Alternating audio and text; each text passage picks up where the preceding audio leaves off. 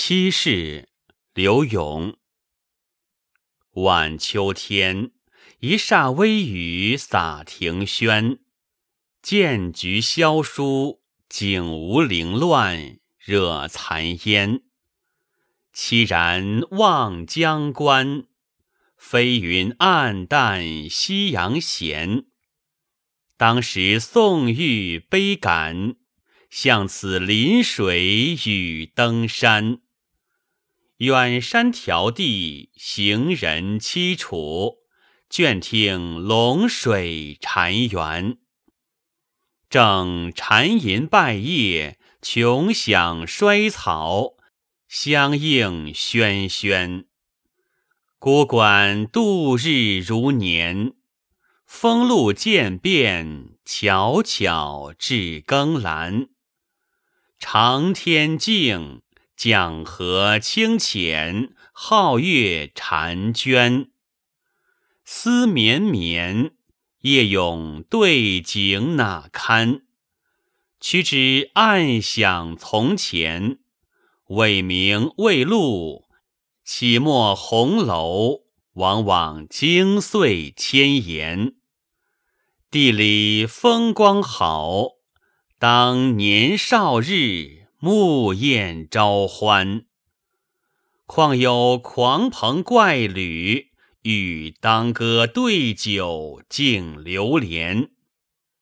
别来逊景如梭，旧游似梦，烟水成河限。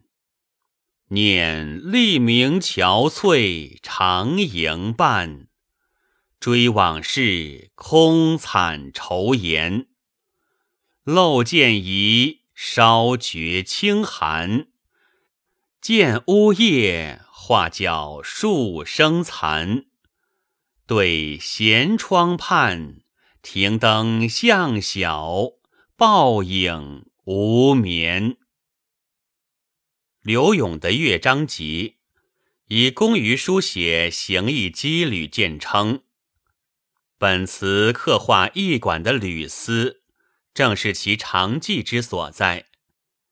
据词里提到“宋玉悲感，向此临水与登山”诸语，可知作于湖北江陵。刘永外放京南，已经年过五十。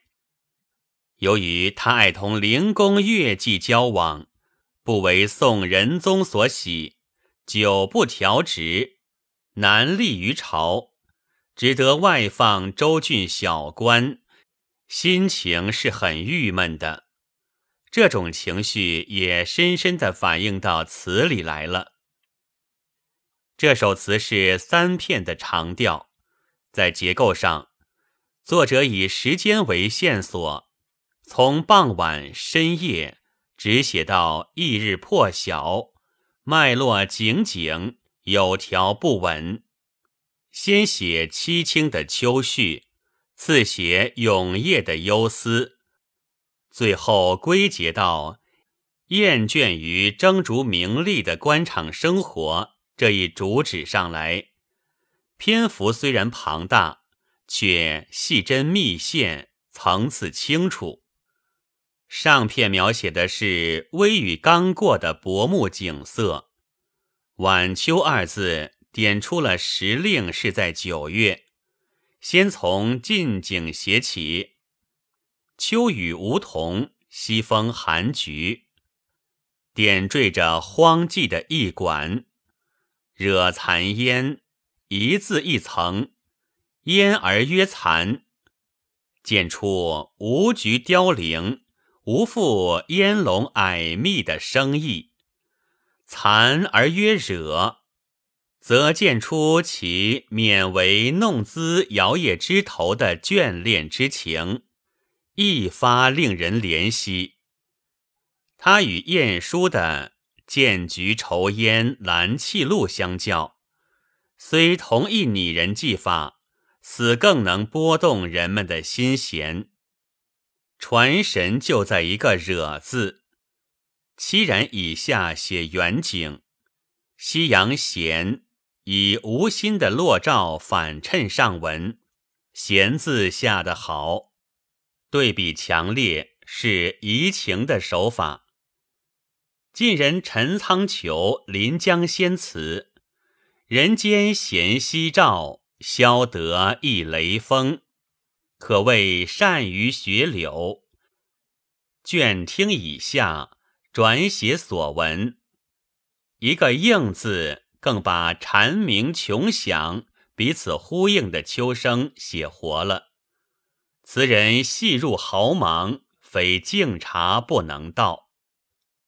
中片深入一层，刻画此地此时的心理状态。月明夜静。一身孤旅，清宵独坐，怎能不勾起依郁的情思来呢？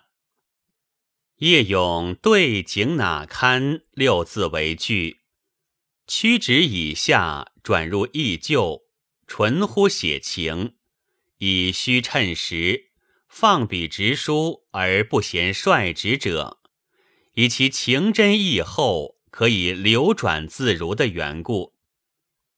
下片地理六句，写狂放不羁的少年生活，具体的补足了暗想的内容，仍用虚笔，与上片密衔细接，有垄断云连之妙。别来迅景如梭，一句鹤断，转写实景，此笔虚实相间。腾挪有致，以向日的欢愉衬出如今的落寞。烟村水意，河县凄凉。经过一番铺垫与叙事，然后引出了“念利明憔悴长吟伴”这一点睛之语来。为什么要抛亲别友，孤旅天涯？去受这份煎熬呢？不正是被区区的名利所羁绊吗？难道这是值得的吗？就是这些往事的萦回，使他数遍更愁，听残画角，终夕难眠。节拍二句，停灯向晓，报影无眠，为一篇词眼。写尽了伶仃孤楚的滋味，是魔神之极笔。周记曾云：“柳词总以平叙见长，或发端，或结尾，或换头，以一二语勾勒题多，有千钧之力。一论此词，也是再恰当不过。”七世一调为刘永所创，全词二百一十二字，是重头巨制。从音律上讲，通篇写写美听，句法活泼，平仄通谐，韵味犹错落有致。音律如此考究，也超过了一般的词曲。这是因为。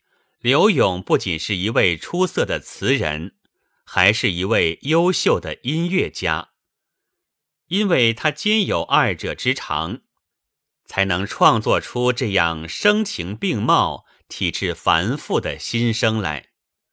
此词一出，流传很广，当时就有《离骚寂寞千载后，七世凄凉一曲终》之赞词。其风靡一时的影响，据此可见一斑了。本文作者周笃文，朗读：白云出岫。